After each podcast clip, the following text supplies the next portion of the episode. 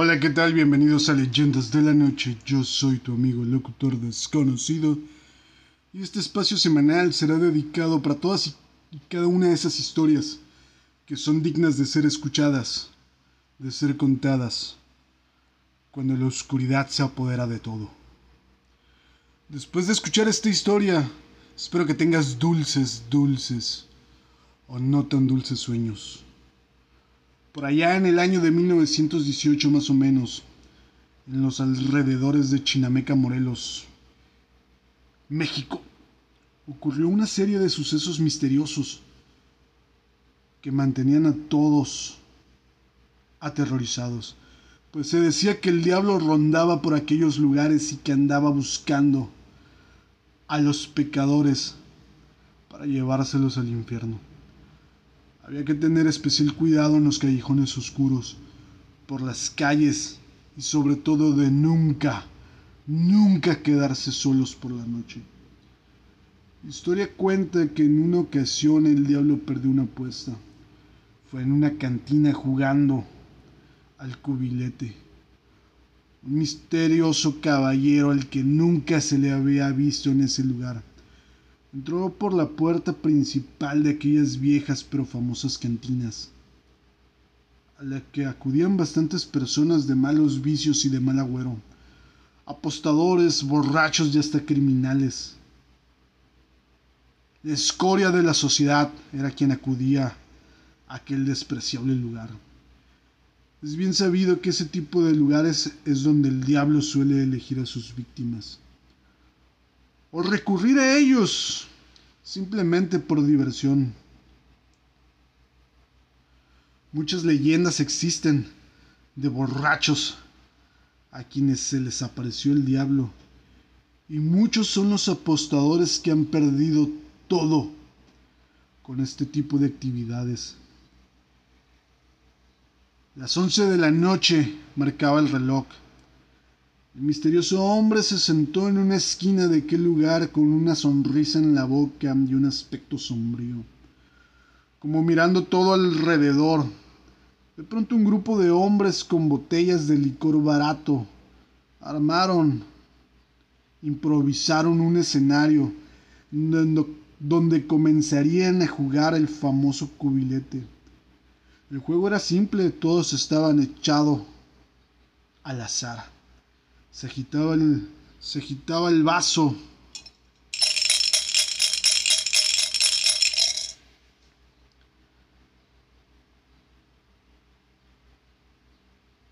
Se agitaba. Se arrojaba sobre la mesa y quien sacara la puntuación más alta sería el ganador.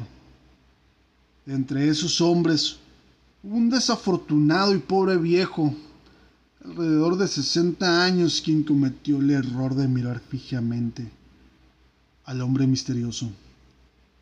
Y así de buenas a primeras el pobre viejo se levantó, tomó su sombrero sin decirle nada a nadie, salió del sitio dejando vacante un lugar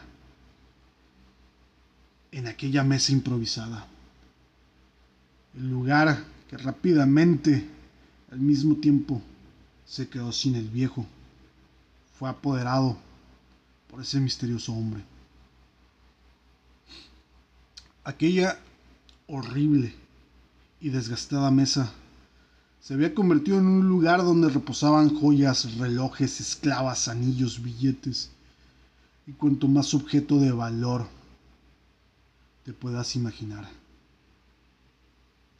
En aquel momento, con todo lo que había sobre ella, sobre esa mesa, fácilmente podrían haber comprado la cantina con todo y su licor.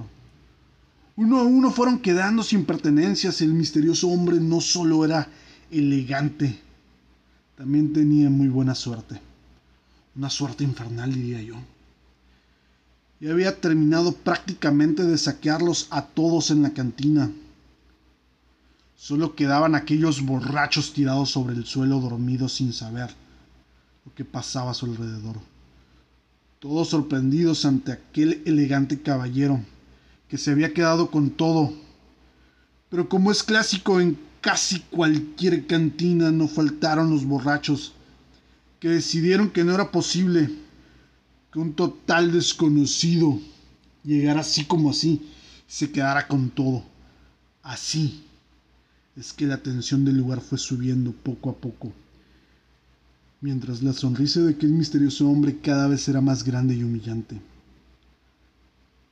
De repente alguien irrumpió con un fuerte golpe sobre la mesa. Derribó las botellas. No te vas a llevar nada, dijo uno de los borrachos. Aquel nuestro personaje contestó. Pero usted, caballero, la única forma en la que yo salga de aquí con las manos vacías es si alguno de ustedes me gana una partida sobre la mesa. De pronto, como si se tratara de una escena del viejo oeste, un charro mexicano entró sorpresivamente en el lugar. A ese tampoco le habían visto en aquella cantina. Pero dicho charro tenía pinta de matón. La leyenda dice que supuestamente era el mismísimo Atila del Sur quien entró por aquella puerta a las dos de la madrugada pidiendo jugar contra el misterioso hombre. Ambos comenzaron a jugar. Y lo que parecía una suerte interminable para el caballero elegante, poco a poco fue perdiendo la fuerza y el efecto sobre el juego. Únicamente se escuchaba cómo las monedas las dejaban caer sobre la mesa. El estruendo del cubilete. Y las monedas no paraban. Ambos comenzaron y seguían jugando, pero la suerte estaba cambiando, pues ahora era el charro, era quien estaba despojándolo de todo, cuando había ganado. Así, hasta que no le quedó absolutamente nada a ese misterioso hombre. El caballero ya no tenía nada sobre su rostro, aquella sonrisa aterradora. Ahora la expresión era fría y rabiosa junto, justo cuando ya no le quedaba nada, miró fijamente al charro a los ojos y le dijo, ¿quién eres tú? ¿Y por qué te atreves a desafiarme?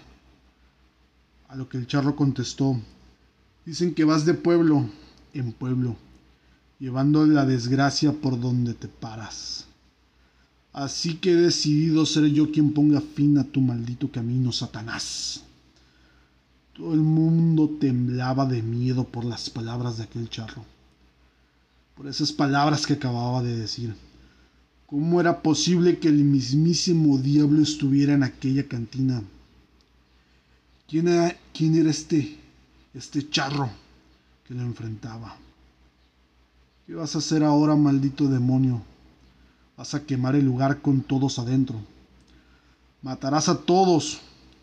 ¿O qué harás ahora que ya no te queda nada? ¿Qué harás, maldito cobarde? Tienes razón, amigo. Usted ya me lo ha quitado todo. Pero yo no soy ningún cobarde. Lo único que queda es mi sombra. ¿Le parece si la apostamos? El elegante caballero lanzó, levantó el vaso, tomó los dados, los dejó caer. Su tirada estaba hecha, una tirada magnífica. Cinco cuatros la mano parecía perfecta y que la suerte había cambiado a su favor. Pero el charro sin tutubear tomó los dados, los dejó caer sobre el vaso, los agitó. Nunca retiró la mirada de su adversario.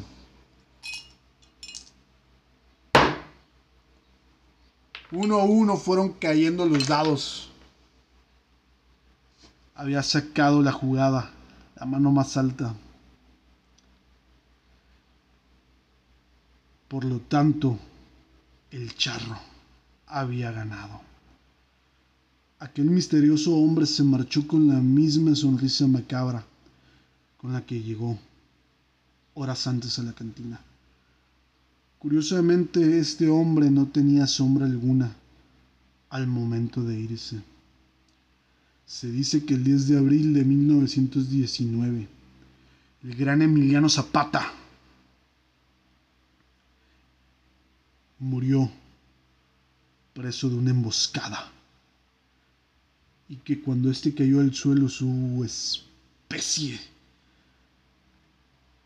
ese charro, ese charro valiente, ese charro que se había aparecido en aquella cantina, salió un espíritu negro por la boca. Quienes lo vieron quedaron conmocionados describiendo la escena como fría, aterradora y maloliente. Era la sombra del diablo que escapaba inerte de aquel charro mexicano que lo había estado atormentando desde hace ya varios meses y que ahora había quedado libre para deambular por el mundo. Ten cuidado cuando sientes que alguien te observa, pues podría ser la sombra del diablo. Y esto fue el día que el diablo perdió su sombra.